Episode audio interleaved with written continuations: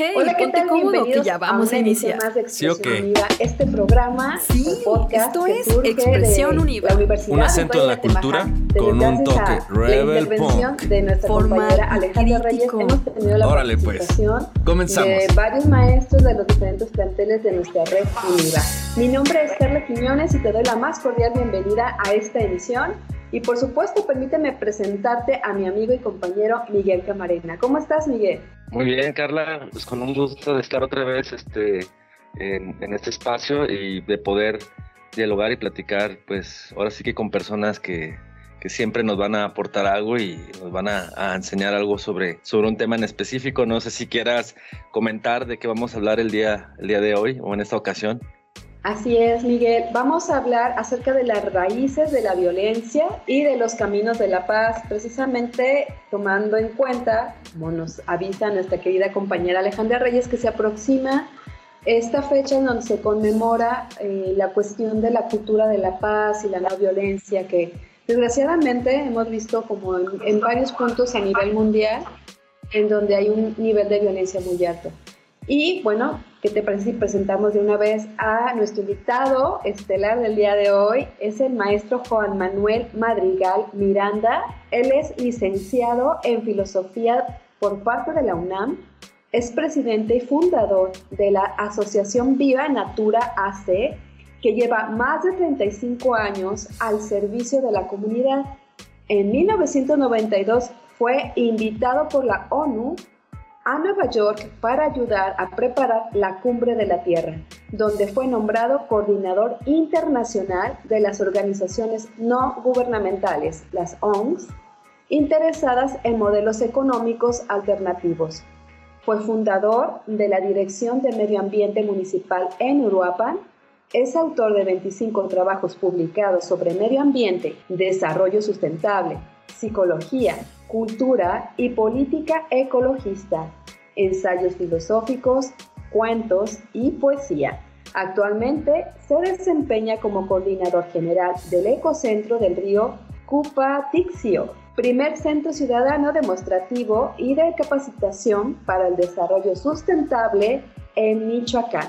Y como sabemos es profesor de esta red, de esta casa de estudios que es UNIVA, pero ahí lo localizamos en plantel Uruapa. Maestro Juan Manuel, bienvenido, muchísimas gracias por estar con nosotros. un gran gusto estar con ustedes, muy buena tarde, este, saludos al sistema UNIVA, ustedes en particular, a nuestro eh, apreciado rector, y, este, y por aquí estamos, nuestra directora de aquí del plantel Uruapa, la maestra Adriana Villicaña, este, que siempre aquí nos facilita las, las cosas muy positivamente. Y así que aquí estamos, todos ustedes, el equipo, muchas gracias. Y pues listo para tocar este tema tan crucial e interesante sobre las raíces de la violencia y el camino de la, de la paz. Eh, maestro Juan Manuel, pues un gustazo escucharlo de nueva cuenta. Ya me había tocado estar con usted en algunos diálogos. Y bueno, fíjese que ahora sí que somos un poco colegas en, la profesión de, la filosofía y yo, siempre con el tema de la violencia tengo algunas preguntas en las cuales pues algunos filósofos ya se han, ya se han metido, eh, ya han tratado de dar un, un, indicio de la naturaleza de este, de este factor o de esta, digamos, problemática. Y yo antes de elaborar la pregunta, eh, quisiera como hacer una elipsis en el sentido de que en algún momento Hobbes, Thomas Hobbes, comentó que el hombre era el lobo, el lobo del hombre, ¿no? Es decir, que el hombre devora al hombre y que, bueno, somos como por naturaleza, lo podremos decir, malos. No me quisiera meter al tema de la maldad porque ese es otro tema que tiene, tiene que otro, digamos, otro tratado, otra, otro tratamiento.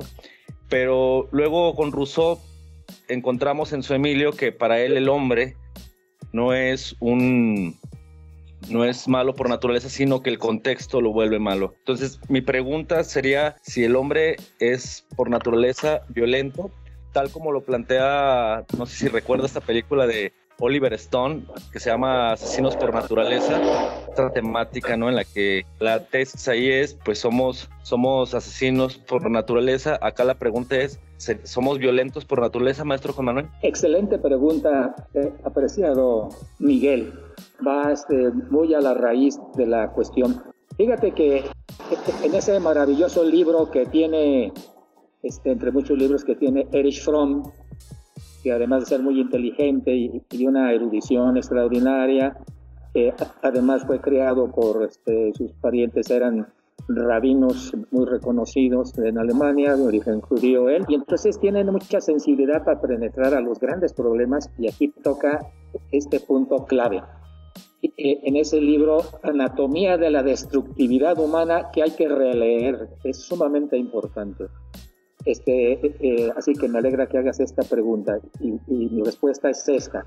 Si partimos de que el ser humano es malo por naturaleza, que muchos grandes biólogos, este, eh, como este, eh, eh, Lorenz, el, gran este, investigador de la conducta animal, es una forma de, biologicismo, es una forma de materialismo biologicista. Y entonces, en base a la historia de la humanidad y de, las, de la psicología, de las religiones y del objetivo de, de la espiritualidad, responde este Fromm que esta es una visión pesimista este, del ser humano. Claro, tiene que toda, toda la razón.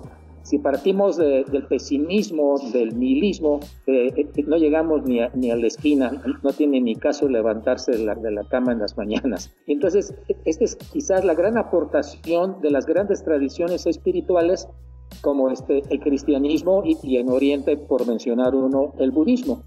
El cristianismo este, da respuesta a esta eh, gran pregunta crucial, si somos buenos o malos por naturaleza, y, este, y responde el cristianismo, estamos hechos imagen y semejanza de Dios, y, ya nos dijo San Juan, este, el evangelista, con mucha claridad, este, Dios es amor, amor universal, ¿verdad? Y, este, y el budismo le llama naturaleza búdica, igual estamos hechos para el bien y la bondad y el cuidado de la vida. Y entonces, eh, esta, creo que esto tiene una gran repercusión en las eh, teorías eh, psicológicas este, y humanistas, porque si partimos de que el ser humano es malo por naturaleza, entonces estamos derrotados desde el principio. El cristianismo le apuesta con gran estamos hechos para bien, este, y esa es la respuesta de la tradición de las grandes religiones y, este, y también de los grandes este, sabios, del, inclusive del taoísmo, de, el, este, eh, el sufismo, etcétera. Así es. Bueno, pero y con base a esto que menciona maestro, si, si realmente pudiéramos como a lo mejor caer en esta visión reduccionista, ¿no? Que pudiera ser en algún momento el pensar en esta idea en donde que por naturaleza el ser humano pudiera ser violento o se puede considerar esto, punto que tocaba también Miguel en su momento, la maldad, ¿no? Como si estuviera a flor de piel. Recuerdo un estudio que, que pusieron por ahí en internet acerca de, con bebés súper pequeñitos, en donde precisamente la tarea era como promover esta como compasión y ayuda hacia el otro y precisamente los, los bebés sin tener ahora sí que una conciencia de una definición acerca de lo que es el bien o lo que es el mal, el ser violento o no ser violento, mostraban una, ah, yo creo que a lo mejor para muchos fue inesperado, que, que careciendo a lo mejor de, de, de, digamos, de toda esta experiencia que uno va adquiriendo conforme va creciendo y a veces se vuelve como en este sentido se defiende o ataca, ¿no? en, este caso de los bebés, uno ayudaba al otro. Yo creo que eso fue como lo más impresionante de, esta situación. Si no es el caso en donde se considera entonces que por naturaleza el ser humano sea violento, digamos, ¿a qué lo podríamos remitir? ¿Cuál sería como el posible origen ¿no? Yo sí me preguntaba en algún momento, ¿en, qué momento nos perdimos como humanidad que rompimos esta armonía, podríamos decir? Eh, ahora sí que perdimos el valor por el otro, ¿no? Y entonces nos volvemos violentos. Excelente también este, tu planteamiento, este, Carla. Sus inicios, el ser humano no puede sobrevivir solo, sino siempre vivió este, asociado en formas muy, este, el clan que le decían, tribus, etcétera. Siempre ha necesitado de los, de los otros. Y, entonces allí, estás, y allí estuvo siempre el reto de la convivencia y si desde el principio era predominaba la violencia, pues no se podía sobrevivir ni un, ni un día. Es decir, tendría que haber un reposo en la relación, una, una, un compartir las, las, posesiones de la cacería o de la recolección. Y entonces tu pregunta también es muy importante también en el sentido, este, ¿cuáles son los factores este, que, nos, que nos van este, eh, haciendo que nos perdamos y nos hagamos violentos y creamos esta situación en la que vivimos ahora, que siempre ha sido, por eso la, historia de, la Biblia resume la condición este, humana. Y aquí viene la cuestión de este, que fueron surgiendo poco a poco las reglas de convivencia. El código de Hammurabi, sabemos que hay un proceso detrás de los diez mandamientos, es decir, el nomos, es decir, de donde viene la palabra norma y, ley, el nomos, es decir, el principio de convivencia pacífica, de convivencia aunque sea este, temporal o relativa, que de hecho casi siempre es así, pero si no, pues no se puede vivir para nada y sobre todo no puedes este, criar a los que vienen, ¿verdad? A las nuevas generaciones, a los, a los hijos. Y, y, entonces en ese punto, este, y aquí es donde viene que hacía una interesante pregunta sobre también que es la, se habla de la cultura de la paz. Eh, eh, luego a veces confundimos a la cultura con las bellas artes. No, la cultura es la forma de vivir diariamente los pueblos, las comunidades, y, dentro de eso están las, las bellas artes. Y entonces, por eso siempre estuvo el reto de la convivencia relativamente pacífica para poder este, eh, sobre, sobrevivir más cuando surgieron las ciudades y, la, y aparejada a eso desde fines del neolítico, la, cuestión de la convivencia en, asentamientos más grandes y el nacimiento de las, de las ciudades. Y entonces, eh, eh, aquí está la palabra clave, este, que está en la esencia de, la ética y de la espiritualidad y de los derechos humanos el respeto y el cuidado por los demás y el compartir y el bien común. Empiezan a surgir, este, este, a expresarse culturalmente los grandes este, valores. Y entonces eso es la columna, va siendo la columna vertebral de la convivencia. Pero aquí viene la cuestión de la educación a los niños y a los demás, o a los que no sean conscientes de esta sensibilidad, que siempre, siempre hay un retraso, en relación a, individuos o grupos y, mayor, y mayorías. Y entonces eh, es la, mala educación cotidiana y, escolar e institucional la que nos deforma nuestra naturaleza este, buena, básica. Y aquí, este, como decía Miguel al principio, este, eh, dice, no me meto con la cuestión del bien y el mal. Creo que es importante mencionarlo.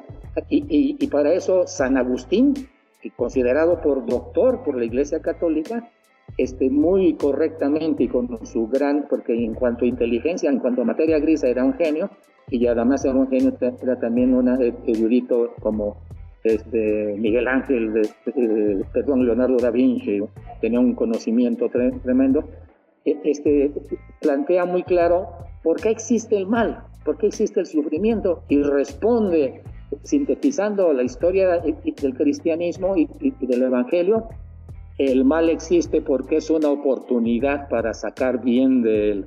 E, esa respuesta es tremenda, contundente, realista. Tanto el cristianismo como el budismo admiten la existencia del sufrimiento, y, pero aquí es donde se empieza la construcción de la, de la vida humana como con este elemento, con este factor, este, hacer la, convivencia y que predomine la alegría de, de, vivir y la, y, la, y la paz. Entonces, e, e, el, el, mal no es, está el famoso ejemplo de San Agustín, que decía él, el mal es ausencia de bien. no es una entidad. Por eso, desgraciadamente, en algunos niveles muy bajos del cristianismo popular, la religiosidad popular, se habla mucho del demonio y de cosas de esto. No, San Agustín lo pone bien, bien, bien claro y, es aceptado por el, por el propio Vaticano y el, catecismo de la Iglesia Católica. El, el, mal, si yo pongo mis manos así, aquí hay luz, la pongo así, ahorita aquí adentro de mis manos hay oscuridad, es ausencia de luz. Es un ejemplo maravilloso. Entonces, este, es una oportunidad para este, hacer el bien de ello. Son los, este, los camilleros de la Cruz Roja, la Madre Teresa de Calcuta, poniendo una bandera blanca en, frente en frente de la guerra de los bandos contendientes para levantar a los heridos de cualquiera de los bandos. Qué belleza, ¿no? Sí, fíjese, maestro, que ahorita que hacía menciona que la Biblia aborda la condición humana, hay, hay una película que se basó en, en el Antiguo Testamento de Darren Aronofsky, que es la de Noé. Y hay una hay una explicación mediante una metáfora que, hace ahí el personaje de, es creo que Russell Crowe, y, es una metáfora precisamente de cómo inició, eh, digamos, la, violencia. Yo pienso que es lo que menciona, que es eh, relacionado a, este episodio, al menos entre, eh, bueno, el episodio de Caín y Abel, ¿no? Y, esa, esa idea también curiosamente aparece en un pensador que, bueno, muy famoso, que conocemos todos, casi todos, que es Karl Marx, y, Marx en este asunto, en ese sentido, decía eh, que la humanidad eh, siempre ha estado dividida en bandos, ¿no? Eh, siempre ha estado, digamos, en una dialéctica, en una tensión, en un conflicto constante por intereses que bandos tienen. Él, le llamaba la lucha de clases. Engels en, el libro del origen de la propiedad privada, la familia y el Estado, o al revés, no recuerdo bien cómo iniciaba, el origen de la familia, la propiedad privada y el Estado, él, Engels dice que, bueno, hubo un momento como un, paraíso social que fue la comuna primitiva y que precisamente a partir de los excedentes, a partir de, digamos, de aspectos económicos, hubo quienes aprovecharon ciertas situaciones para dominar a otros. En este sentido, digamos, ya desde el aspecto más material o más económico, en ese sentido, eh, ¿qué tanto usted considera que eh, la lucha entre clases o estas tensiones o estos conflictos que existen, eh, que hoy, por ejemplo, hoy, hoy nada más como paréntesis, hoy la, la violencia estructural es algo que se está trabajando mucho, está hablando, y que tiene que ver como con esta violencia invisible que está ahí, que está menguando o lacerando a ciertos, a grandes grupos de la sociedad de una manera casi invisible y, además aceptada por muchos y que bueno, es un concepto que ha surgido y que ha, tenido mucho, mucho, mucha fuerza y que también está relacionado con la violencia que ciertas clases sociales o los que tienen el poder ejercen sobre aquellos que no lo tienen. Entonces, en esta, en esta dialéctica, ¿usted considera eh, que, que, bueno, que esta historia vista desde lo económico, también tiene una repercusión importante eh, en, el, ahora sí que en la, violencia o la no violencia. Este, eh, están haciendo unas preguntas excelentes. Sí, porque esto nos lleva a otro este, gran este, punto. Fíjense que los teólogos católicos y protestantes este, siempre han puesto, este, eh, han, apreciado mucho este, el sermón de la montaña.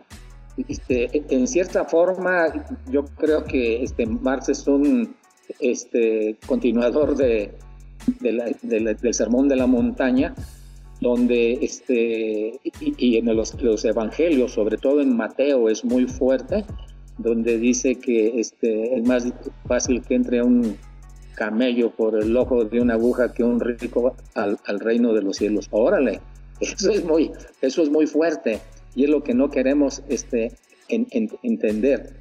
Eh, allí AMLO hay que reconocer que tiene un aspecto positivo, este, este su empecinamiento por, los pobres. Claro, pues es lo que está detrás de todos los discursos políticos, nada más que luego se convierte en demagogia. Pero aquí viene una cuestión importante eh, Erich Fromm también este, la, la, vio muy claramente. Siempre desde el Antiguo Testamento, desde su formación, desde, desde, cientos de años antes de, antes de Cristo, obviamente, este, unos 1200, 1500, este, ya está cuestión de la diferencia, la opción entre ser y tener. Nos dice maravillosamente este, Isaías, este, ¿sabes qué es lo que, este, lo que yo quiero? Yo quiero que le des de comer a los pobres, que ayudes a la viuda, que les des descanso a tus animales, que protejas al huérfano. ¡Qué maravilla! Y, y Amos, antes, antes de él, o, pues sí, antes de él, pero simultáneamente, lo pone también en muy hermosas y poéticas palabras. De lo que se trata es de que formar un corazón de, dejar nuestro corazón de piedra y, lograr un corazón de carne palpitante, que es nuestro reto de cada uno. Y eso nos lleva a un punto clave que entonces siempre ha estado, este, fíjense que a mí me gusta preguntarle a los amigos psicólogos, psiquiatras, neurólogos, ¿y, qué es la salud mental? Y yo también una vez muy joven, este, eh, las de la preparatoria, dije, ¿qué es la salud mental? Y me puse, me, metí libros de psicología, de psiquiatría, de medicina, etcétera. Unos enredos tremendos.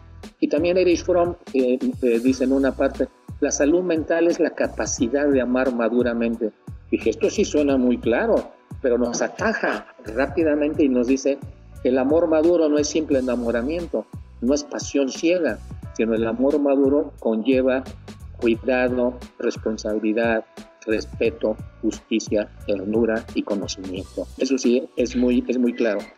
Eh, y entonces vemos que en realidad el mensaje es eh, que la repartición de bienes y aquí viene otro concepto sumamente clave, que es de que desde que empezamos a convivir, empiezan a formarse las, eh, los centros urbanos, eh, empieza la cuestión de la relación de nuestras características, el temperamento y el carácter. El, temperamento son formas peculiares de reaccionar, de tener emociones y pensamientos y, y creencias eh, ancladas en la cuestión biológica, el temperamento colérico, melancólico, etcétera, etcétera. Y, pero estas van a, se van a transformar luego con, ya con el lenguaje, la comunicación, etcétera, en este, eh, y la cuestión de la, economía, en, el, en la estructura de carácter, que es, que es una transformación de, de los instintos, pero entonces son formas de, este, de responder, de relacionarnos con los demás. Y, unos, este, existe el carácter este, generoso, vamos a llamarle así, sano, generoso, y el carácter acumulativo, entre, entre, otros ligado al autoritario. Y entonces este, vemos de que entonces, eh, que donde quiera que hay problemas, y desde, yo creo desde la época de las cavernas, eh, entre las personas y ahora ya el surgimiento de las ciudades, cuando hay problemas entre una pareja, entre un, clan, una tribu, una, empresa, una universidad, es que están este, interviniendo los defectos de carácter que le llama muy elegantemente la psicología. ¿Y qué son los defectos de carácter? Son los que eh, desde Platón se vienen formando este, eh, los famosos eh, pecados capitales, que son la pereza, la avaricia, la envidia, la soberbia, la gula, la lujuria. El cristianismo nunca ha, estado en contra del sexo, sino está en contra del sexismo. No está en contra del alcohol, sino está en contra de, los, vicios. Y entonces aquí es, sí que es donde entra un concepto clave que está en realidad es la esencia de la espiritualidad de Oriente y Occidente. Este, el punto clave es transformar nuestro, nuestro ego, este, nuestro egocentrismo, nuestro narcisismo en, este, en salud mental, que es el amor maduro, que es generosidad. Y, y, tenemos un problema muy interesante. Esto me, he metido mucho a investigarlo. ¿Por qué hay este eh, psicólogos, psiquiatras, neurocientíficos, médicos y sacerdotes católicos y protestantes y, también maestros de gurús budistas, etcétera, alcohólicos. Entonces aquí está un reto bien interesante que a algunos nos gusta repetirlo constantemente. Saber lo correcto no es garantía de que hagamos lo correcto. Si, si yo tengo sobrepeso, eh, eh, tomar conciencia de él ya es un avance, pero otra cosa es este, el bajar de peso en efectivo y para eso necesito hacer ejercicio, aprender el ABC de la dieta y, y, este, educar mi, mi, voluntad y un estilo de vida saludable, hacer ejercicio, etcétera, etcétera. Y aquí entonces este, vemos que este, eh, es muy, yo he oído mencionar a, a Bernard Mandeville, este, con su famosa fábula de las abejas, que está en la esencia, en el núcleo del carácter este, mercantil, controlador, autoritario. Y, dice él, fíjese, y es la esencia del, del capitalismo y del neocapitalismo, este, es, su esencia, este, es la esencia del, liberalismo, que dice eh, la metáfora de la derrama, de que en una sociedad este, siempre va a haber gente más inteligente y más capaz y, sabe generar recursos y entonces este, se, se llena el, tonel de agua, dinero y, riqueza y entonces derrama y ese derrama le cae a los de abajo, a los de abajo de, la, de la pirámide. Pero está, esto y esto está en la raíz este, de muchas este, ideologías de, empresariales, el emprendurismo es muy bueno, es una forma de creatividad y de generar recursos, qué bien, excelente, pero otra es la enfermedad de la acumulación. Es una enfermedad en todo el sentido de la, de la, de la palabra. Y entonces este ejemplo, ahora lo puso, se puso bien claro, este, los países eh, bueno, ¿cuál es el origen de la riqueza de los grandes países? Allí Marx lo pone bien claro, el, problema de la acumulación este, primaria. Y, resulta, por ejemplo, donde surgieron los bancos y, que están en el centro de Europa, especialmente en lo que es ahora este, los países, los países este, bajos, por ejemplo, Holanda, fueron campeones del este, esclavismo y en la historia contemporánea ha tenido una, una protagonismo muy grande Inglaterra. ¿Y de dónde surgió esa, esa y, su hijo, pues los Estados Unidos, y son los que dominan al mundo económicamente, ¿de dónde este, surgió? En primer lugar, en el, en el que empezaron a usar la tecnología que venía desde el corredor desde China para eh, cosas prácticas como este, molinos de agua, etcétera, pero fundamentalmente para eh, diseño y construcción y uso de armas. Eso fue un factor súper clave, las armas. Ahorita ya sabemos la tensión entre Rusia y Estados Unidos, pues cada uno les enseña sus dientes, que son sus arsenales nucleares, etcétera, etcétera. Y China y los que entran en ese juego.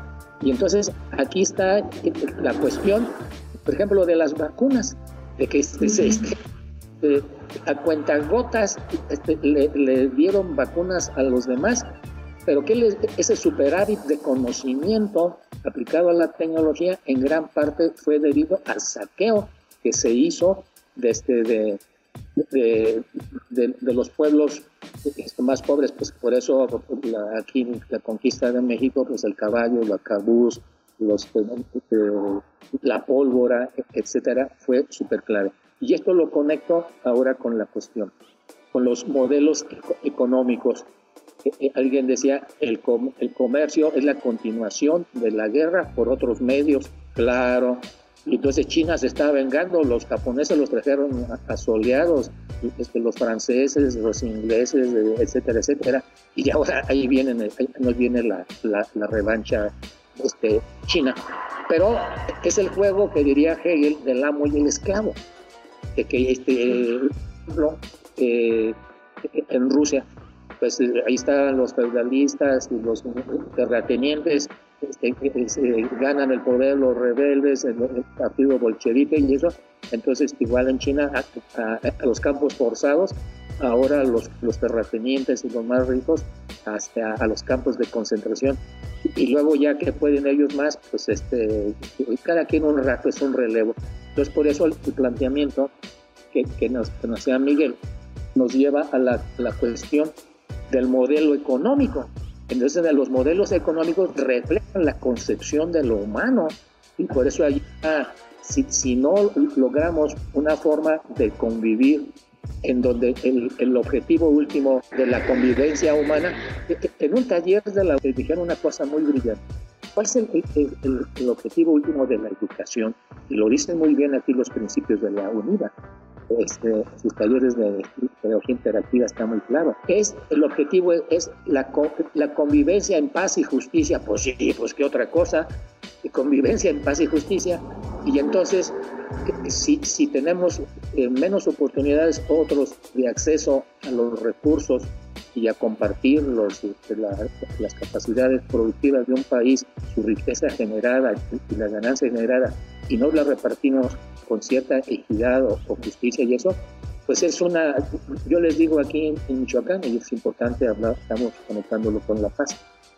Los, los grupos criminales, ¿para qué quieren el dinero? Y son los que controlan eh, gran parte de Jalisco y de Michoacán, los grupos, los cárteles. ¿Para qué quieren el dinero?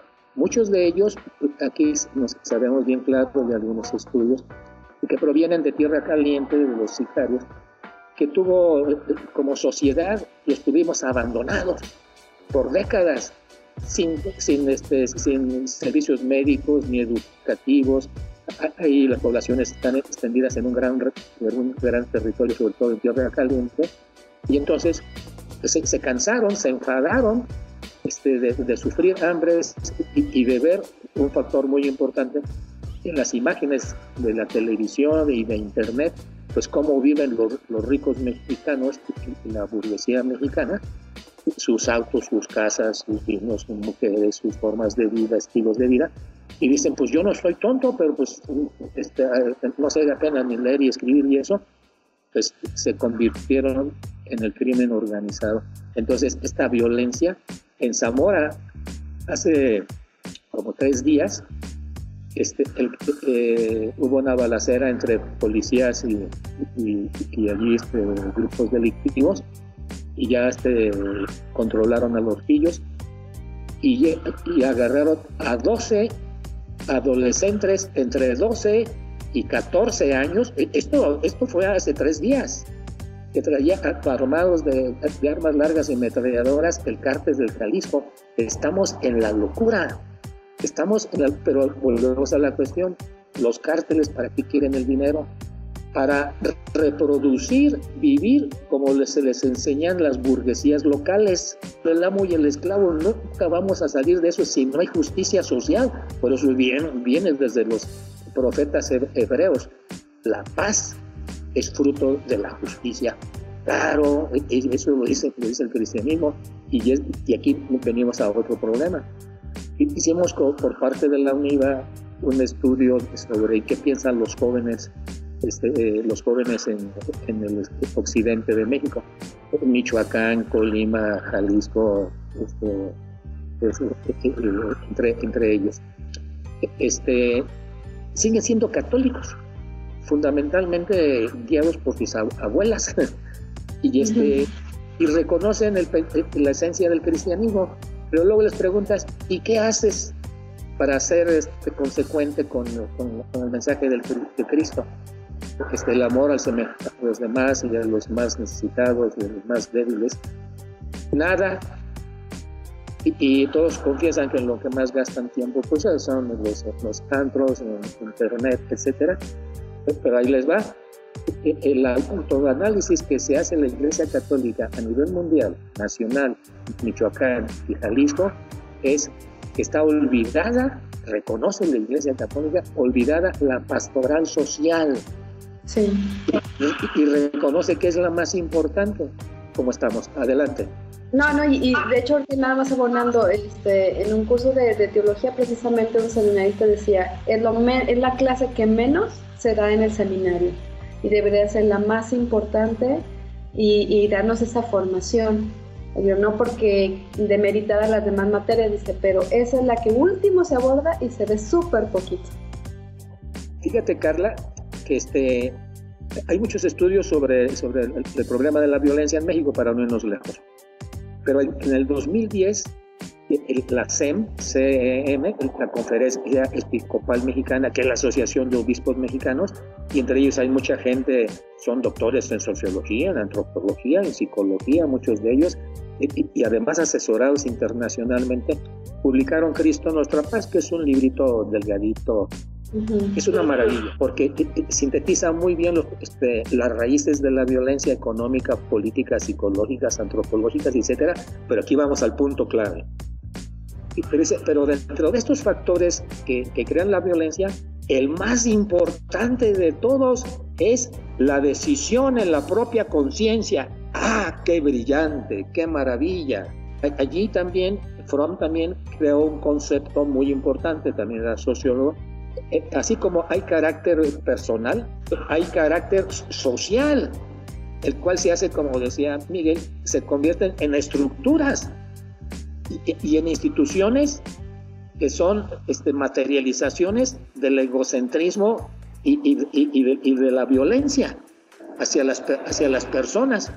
Y, entonces, y aquí vamos a la cuestión de las soluciones, ¿verdad? Porque este, hay que decir el mal y la medicina, ¿verdad?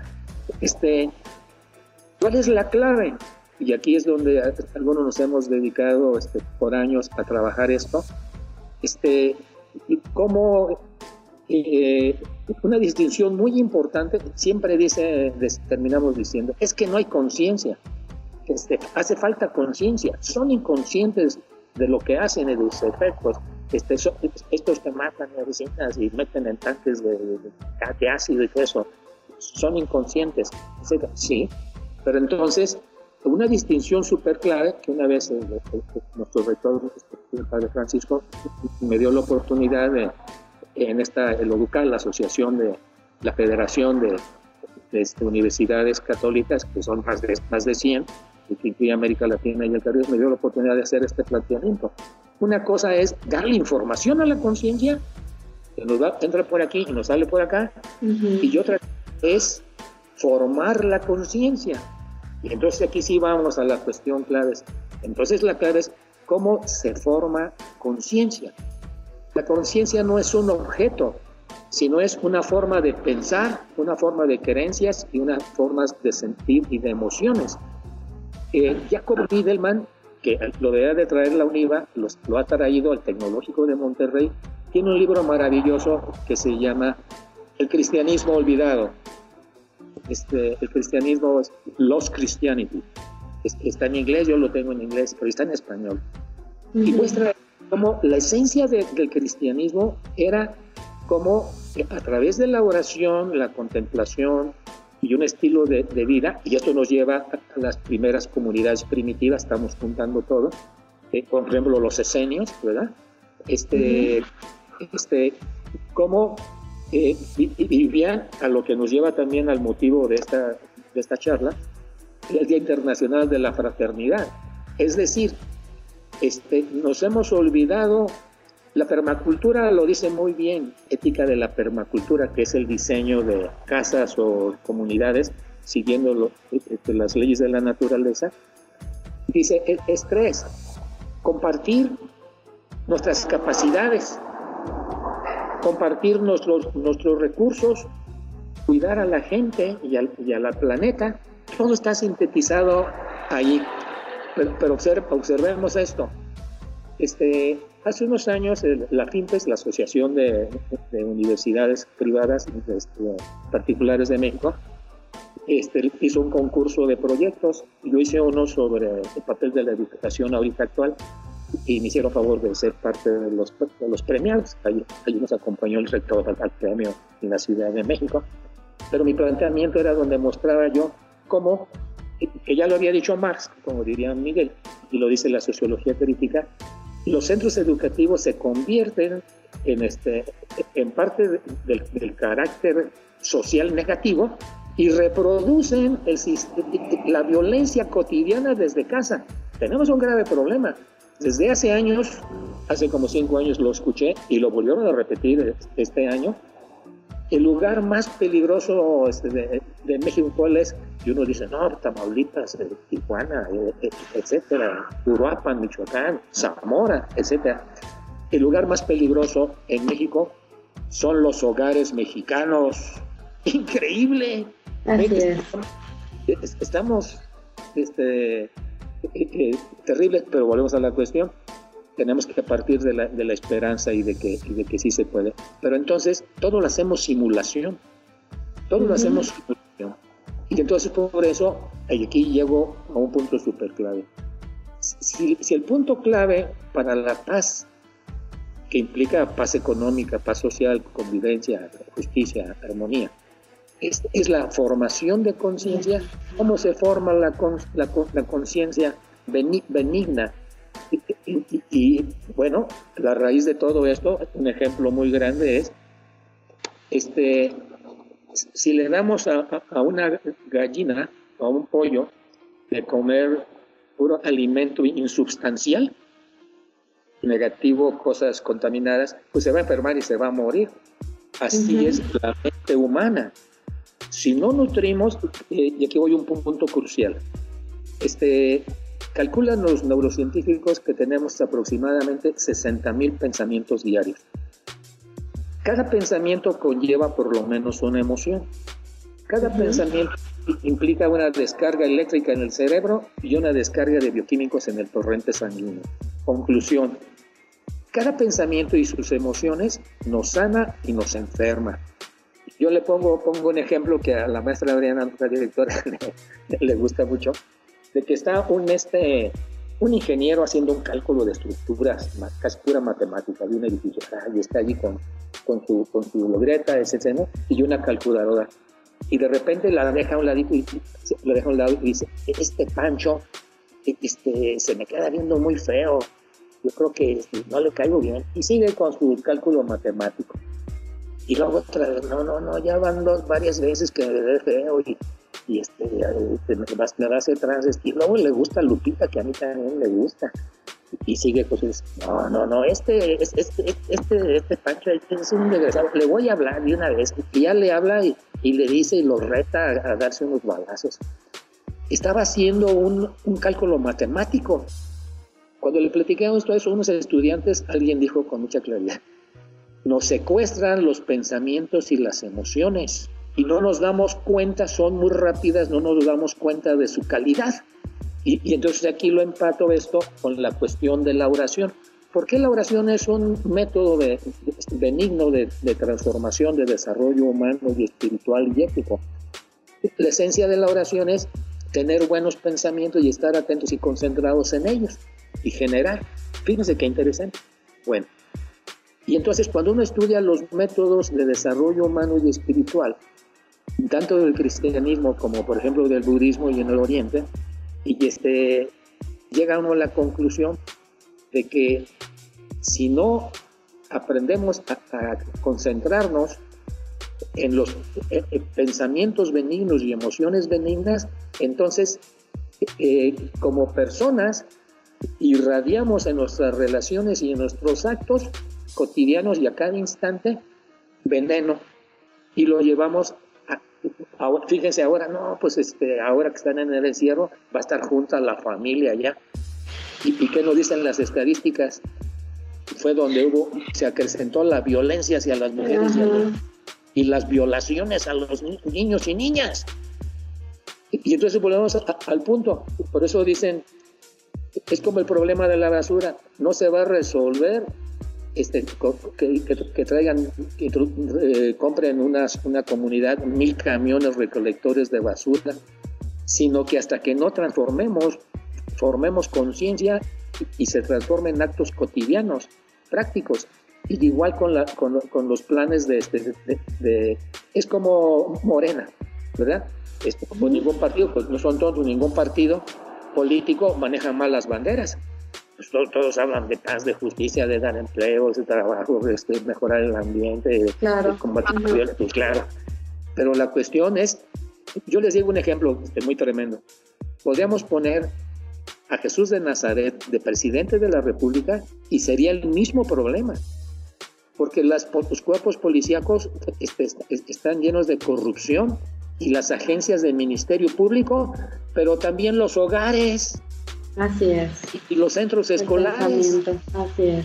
Son centros, son centros de luchas de poder. La lucha de clases se da en, este, en cada un centro educativo. Si no, digo que desde la familia. Sí, Exactamente. por eso es muy interesante este, yo les menciono cuando que del, del, amor maduro implica la justicia.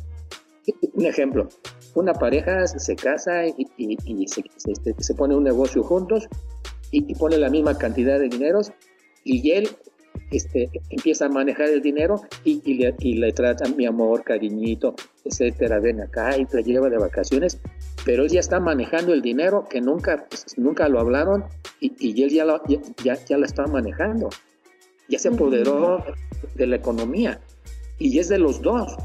Está siendo injustos, aunque esté diciendo mi amorcito, cariñito y se relacionen sexualmente muy, muy satisfactoriamente y todo eso, la está robando, la está trazando, está siendo injusto. Pero esto, la justicia es muy, muy cañona. Sí, es muy este, subjetiva. Así es. Entonces, para eh, mientras no, eh, por ejemplo, ha surgido por eso eh, lo que se llama atención plena o mindfulness. ¿Qué es la atención plena? Es entrenar nuestra conciencia, nuestra mente, nuestras emociones a estar presentes en lo que estamos, reducir la, hiperactividad. Hay una relación muy, muy directa, esto Fromm también lo estudió mucho, entre hiperactividad y violencia. Les pongo un ejemplo muy conmovedor. Vi un artículo sobre unos jovencitos. Hay una cárcel en la Ciudad de México para menores de edad. Fíjense, para menores de edad, asesinos. Es una cárcel especial y, los entrevistaron a uno de ellos y dice, no, pues nuestros papás nos daban todo bien, pero este, pues ya andaban los chavitos de, de, 13, 14 años, ¿eh? uno de 15 eran menores de edad, no tenían 18.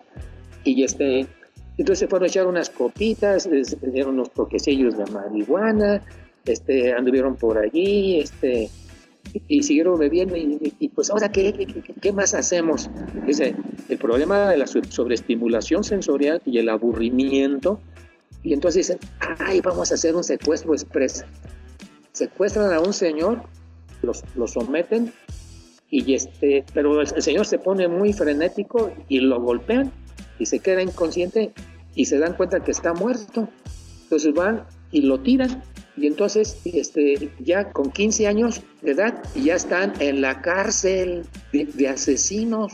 Pero veamos este, los factores, cómo interviene la sobreestimulación sensorial y el aburrimiento. Yo les digo a, mis estudiantes, nomás se aburren los ignorantes y los tontos, porque siempre, por eso aquí viene nuevamente la cuestión y conectamos con el medio ambiente, que, que si no lo tomamos en cuenta el medio ambiente y la naturaleza, este, su protección, estamos fritos, ahora con el elemento del calentamiento global, que es una violencia.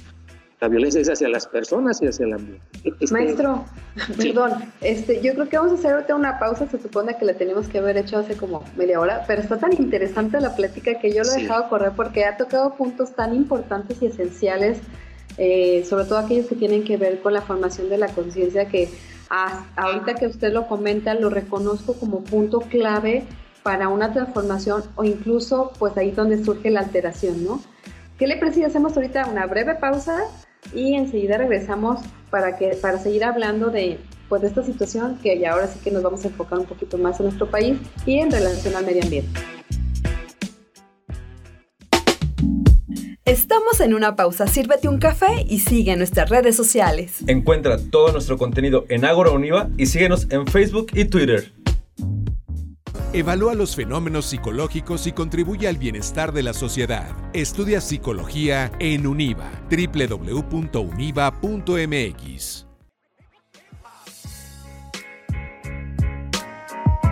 Y ya regresamos a Expresión Univa. Estamos hablando con el maestro Juan Manuel Madrigal Miranda. Él es docente de la UNIVA y estamos hablando de las raíces de la violencia y los caminos de la paz. Y antes del corte, el maestro nos estaba mencionando precisamente que la violencia también la podemos ejercer en esta falta del cuidado de la naturaleza.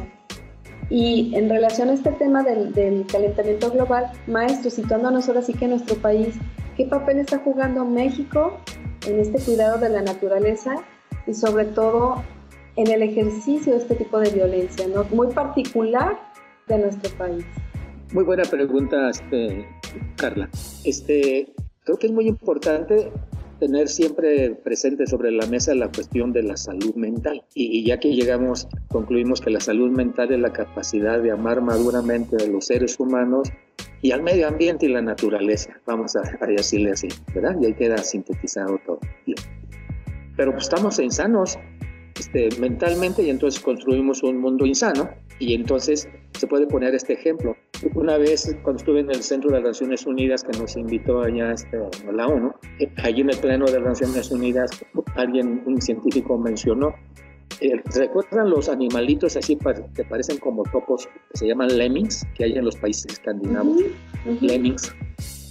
Que, que, se juntan cada periodo o ciclo de tiempo, se juntan y, una masa y, y miles y miles y miles y miles y, en un momento determinado empiezan a, irse hacia las costas y llegan al mar y se, se, arrojan al agua y, nadan tierra adentro y empiezan a ahogarse y ya este, o a ser este, devorados por este, eh, eh, tiburones, orcas, etcétera, etcétera. Y ellos se, han preguntado los, eh, los, los zoólogos ¿A qué se debe eso? Y, decía este científico, que los seres humanos somos lemmings. Y volvemos a la cuestión. Este, eh, surge, la, surge la vida este, en, la, Tierra. Fíjese qué interesante. Muchos creen que, este, que, que el cristianismo no está de acuerdo con la teoría de la evolución. No, es, no es cierto. Eso es el, este, algunas gentes, este, ideologías de, cristianismo de tercera. Y desgraciadamente lo enseñan muchas escuelas. Eh, Ratzinger, cuando era el Papa Ratzinger, este, hizo eh, para celebrar el, este, el nacimiento de, Darwin, hizo un coloquio en el que estuvo inclusive Stephen Hawking en, el Vaticano sobre la cuestión de, la evolución. Y, y entonces este, la cuestión es de que es inconcebible que haya surgido el, sistema solar y haya surgido en esa partícula que es la Tierra, parte del sistema solar, el fenómeno maravilloso de la, de la vida, en el estamos nosotros, para destruirse a sí mismo.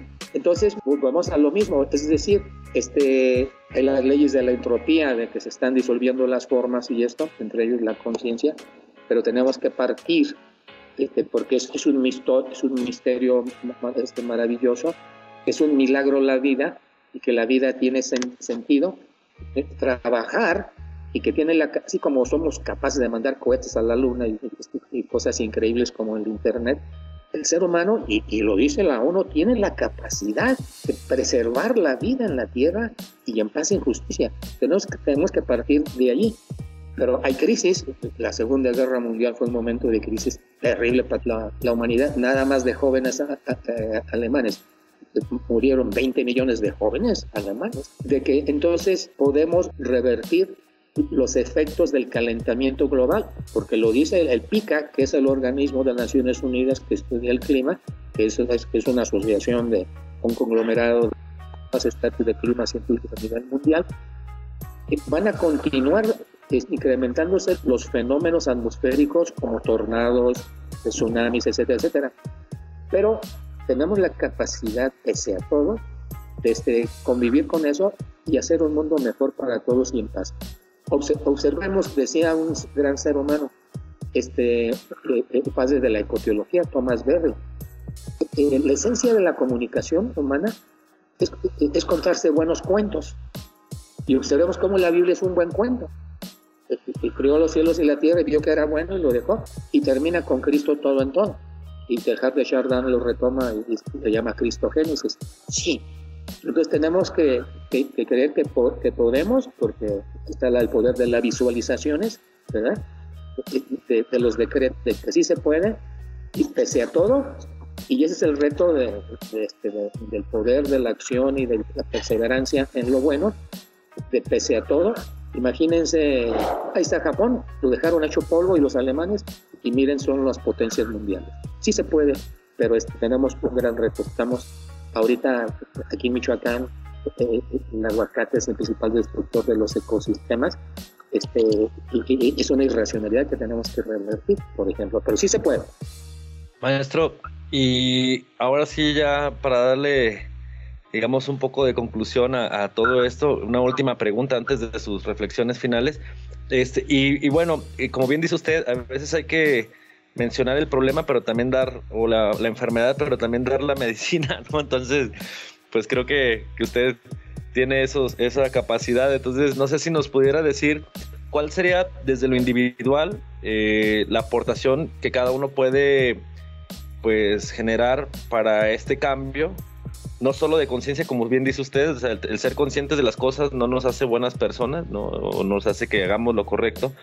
Se ha desprestigiado el poder de la individualidad o del individuo en el sentido de lo que puede contribuir desde su lugar, desde su trinchera, como decimos por acá, no, no, no fregar más lo que ya está siendo fregado, ya, ya es un gran provecho, ¿no? Este, a lo mejor no repararlo, pero sí dejar de, estarlo destruyendo, creo que también ya sería un buen provecho. ¿Y usted qué propone o cuáles serían como las, las opciones que podría darle a los que nos escuchan este, para, para poder contribuir con este cambio?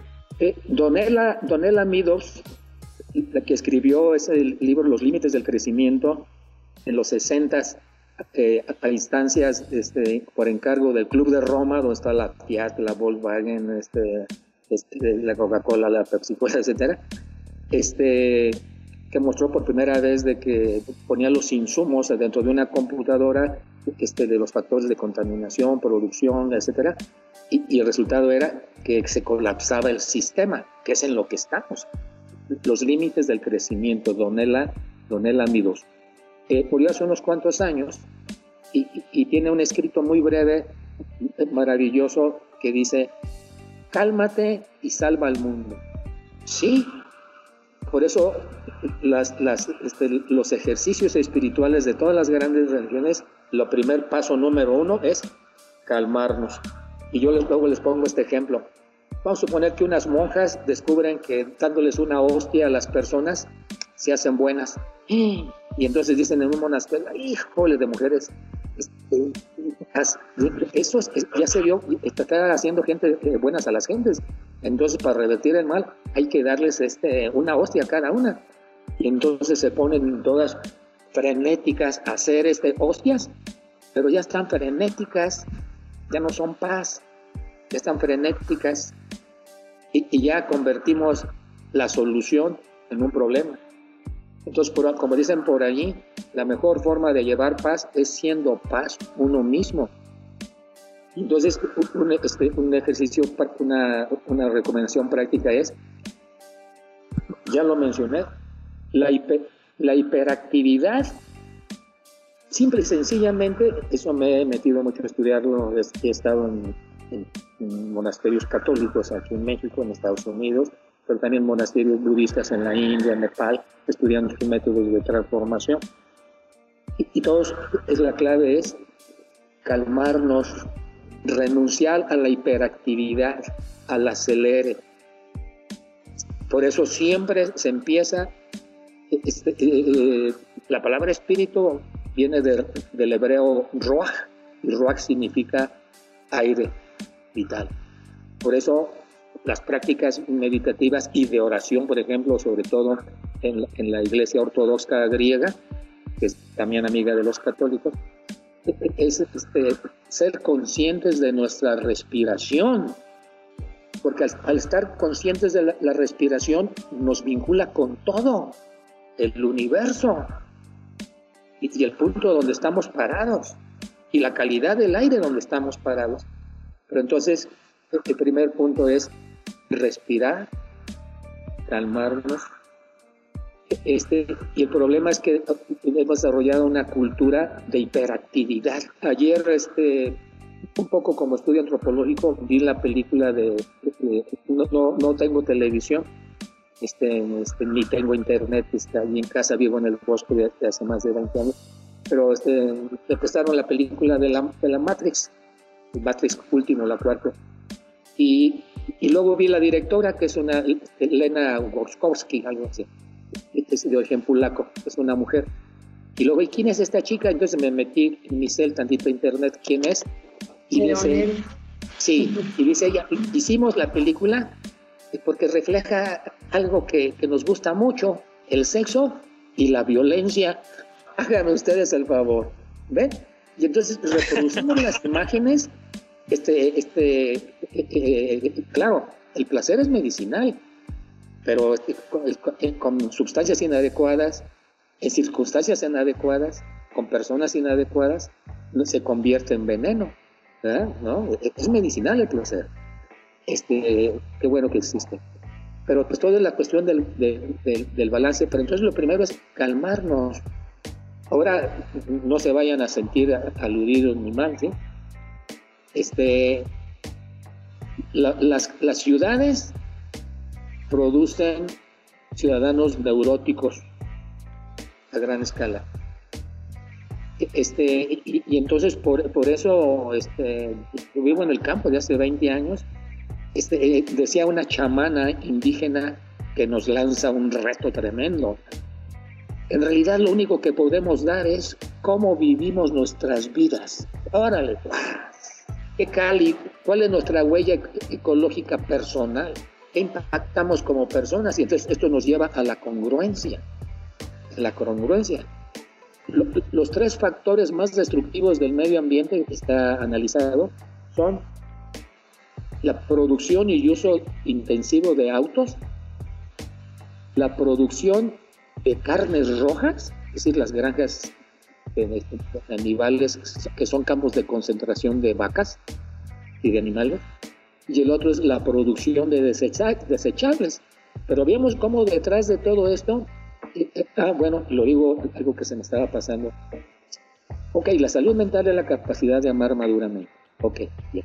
¿Cuáles son los dos principales obstáculos? El narcisismo, el egocentrismo y la adicción al placer. Este, la adicción, no estamos negando el placer, sino la adicción al placer. Y entonces le pregunto el otro día a una amiga psicóloga que acaba de hacer su, terminar su doctorado, y le digo, ¿y cuál es para ti la, este, la salud mental? Y me dice, pues disfrutar la vida. Y le digo, bueno, pero eh, eso no es, este, pero no es el hedonismo, ¿verdad? Entonces vean si nuestro objetivo es disfrutar la vida y, y, y, y acaba de terminar el doctorado de, este, de, psicología. Este, eh, y entonces por eso reproducen las, las mismas centros educativos cuando no están bien estudiados. Entonces tienen más los pies en, el piso, los, este, el, doble A, que no sirve para, no vive para servir, no sirve para vivir. Y la Iglesia Católica reconoce eh, como, como conclusión de la pastoral social que el fruto último de la espiritualidad, de, seguir a Cristo, es el servir a la comunidad del bien común. Entonces, calmarnos, eh, revisar nuestro, estilo de vida y vivirlo más este, en paz con los demás. Pero además, eh, me gusta poner esto y casi termino con esto. Eh, unas, hay semillitas, como por ejemplo los fresnos, ¿conocen, recuerdan el árbol del fresno? Que crecen más de un metro de diámetro y crecen hasta más de 30 metros, hasta 40 metros de alto. No, son unos gigantes, este, los fresnos. La semillita es como una, es este, es una, es una cosita, este, una semillita pequeña. Y yo les digo, ¿qué esfuerzo hace esa semilla para llegar a ser ese fresno? No hace ninguno. Nada más confía en su esencia de su ser, que está hecho, hecho para vivir. Y igual por eso es la esencia de la oración correcta y de la meditación correcta, nada más ser. estar en paz, tranquilos, de preferencia en un lugar, porque este, eh, empieza la mente a sanarse cuando dejamos de estirar la mano y nos llega lo necesario. Maestro, pues, pues, muy, muy profundo toda su charla, de verdad no, no yo creo que Miguel y yo, digo, ahora entiendo por qué tiene ya dos fans, Alejandra, yo me sumo, ya vamos a hacer un club. Maestro, es un honor de verdad que comparta su pensamiento, su análisis, su reflexión sobre estos temas sobre todo, digo, al menos yo a título personal, si es algo que de repente veo, analizo y digo, pero ¿cómo fue que caímos? Y ahorita con todo lo que nos ha desarrollado, digo, ahora entiendo muchas, muchas cosas y soy consciente, como usted menciona, creo que lo más importante en esta generación de conciencia y con eso pretendemos precisamente generar aquí en, en Expresión Univa, generar esta conciencia con su aportación, obviamente. Maestro, muchísimas gracias. Muchas gracias, maestro. Pues me permito despedir al maestro Juan Manuel Madrigal Miranda, licenciado en Filosofía de la UNAM, presidente y fundador de la Asociación Viva Natura AC, que lleva más de 35 años al servicio de la comunidad y obviamente ha tenido varias participaciones a nivel internacional con la ONU en la Cumbre de la Tierra, es fundador de, la Dirección de Medio Ambiente Municipal en Uruapan, tiene muchos ensayos, muchos escritos que ya mencionamos nosotros al principio, todo su currículum completo, pero tenemos el honor de tenerlo en casa, desde plantel Uruapan para la UNIVA. Maestro, muchísimas gracias de nuevo y gracias sobre todo porque sabemos que lo que le implica el que nos eh, agende o nos dé estos espacios. Muchísimas gracias. A ustedes, muchísimas gracias. Un gusto. Un, honor. No, al contrario, el honor es nuestro el tenerlo en casa mi regalo de hoy es haber estado con ustedes. Igualmente. Ah, no, gracias, igualmente, igualmente. Miguel, ¿algo más que quieras comentar? Pues nada, invitar a todos los que nos escuchan a seguirnos en redes sociales, en, en Ágora Univa, y bueno, pues ahí estamos en Facebook, en Twitter, y bueno, pues que sigan este, consumiendo este contenido que, que ahora sí este, se, se hace y se publica con mucho pues con mucho amor, ¿no? Ahora sí, para los que lo quieran leer y aceptar y revisar, pues bueno, ahí está. Y pues agradecer, Carla, agradecerte a ti, a Alejandra Reyes, a, la maestra Adriana Villicaña y desde luego pues otro agradecimiento al maestro Juan Manuel Madrigal. Bueno, pues muchísimas gracias a todos por escucharnos en esta emisión. Esperamos haber dejado este, esta semillita, como mencionaba el, el maestro al final, de que este fresno crezca de manera con amor y con conciencia para generar un cambio en la humanidad. Mi nombre es Carla Quiñones, agradecemos la amabilidad de tu atención y nos escuchamos en el próximo episodio de Expresión Unida. ¿Ya estuvo o qué? Sí, misión cumplida. Esto fue Expresión Univa. Un acento en la cultura. Hasta la próxima.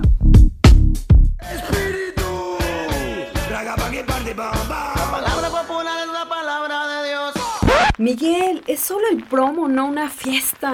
Carla, es para que se prendan y escuchen el podcast. En Expresión Univa, donde conectamos con temas de actualidad, cultura y sociedad. Con un toque punquetón y de buen humor. Formal, reflexivo, crítico. Todo un cóctel molotov. En la voz de Miguel Camarena y Carla Quiñones. Un episodio nuevo cada miércoles. Expresión Univa. Un acento en la cultura.